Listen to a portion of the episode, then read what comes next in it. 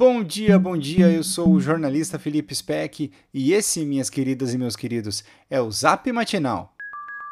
Segunda-feira, 9 de novembro de 2020. Começa hoje a semana que antecede as eleições municipais em todo o Brasil, que ocorrem no próximo domingo, dia 15. Os próximos dias serão de tempo instável na região metropolitana de Porto Alegre e a máxima hoje será de 23 graus. A tarifa de ônibus vai ficar mais barata a partir de hoje em Porto Alegre. O preço da passagem reduziu de R$ 4,70 para R$ 4,55. O valor para estudantes fica em R$ 2,25. A mudança aprovada pelo Conselho Municipal de Transportes Urbanos na última sexta é consequência da extinção de uma tarifa que bancava a fiscalização, o planejamento e a gestão do serviço de ônibus a proposta foi enviada à Câmara de Vereadores em janeiro, mas, por conta da pandemia, só foi aprovada em setembro. Com a redução, cai também o bilhete de integração do Transurb, de R$ 8,90 para R$ 8,75. A tarifa unitária do trem segue por R$ 4,20. Também na sexta-feira houve ampliação de horários de 13 linhas de ônibus em Porto Alegre.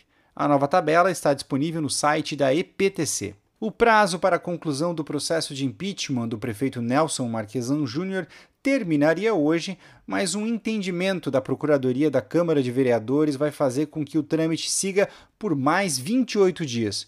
O desfecho dessa história fica então para depois do segundo turno. Na sexta, o Supremo Tribunal Federal negou o pedido dos advogados de Marquesan para suspender a tramitação do processo. Agora, a defesa tem cinco dias para apresentar considerações por escrito. Se não houver mais decisões judiciais a respeito, o mandato de Marquesan poderá ser decidido pelo plenário da Câmara. O dia de ontem foi marcado por uma série de protestos contra o estupro e o feminicídio. Em Porto Alegre, no Parque da Redenção, foi realizado um ato em favor da influenciadora digital Mariana Ferrer. Cerca de 150 pessoas participaram de uma manifestação contra a sentença que absolveu o empresário André de Camargo Aranha, acusado de estupro pela jovem. Em Rio Grande, Cerca de 600 pessoas também foram às ruas para protestar. A cidade do sul do estado registrou mais de 500 casos de lesão corporal e 622 ameaças, segundo a Secretaria de Segurança Pública do Rio Grande do Sul.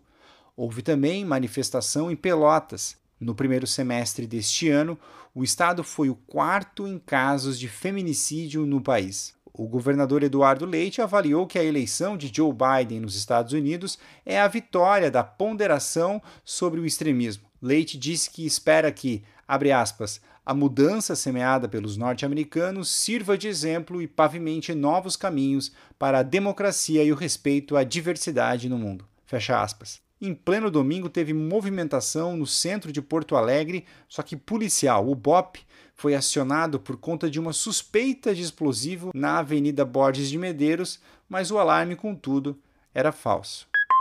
Este foi o Zap Matinal feito com base em conteúdos do site GZH, Correio do Povo, G1 e Jornal do Comércio. Se você quiser sugerir para alguém também receber estes boletins, o link está no texto que você recebeu. Um abraço, fique bem e até amanhã com a nossa querida Fecris Vasconcelos.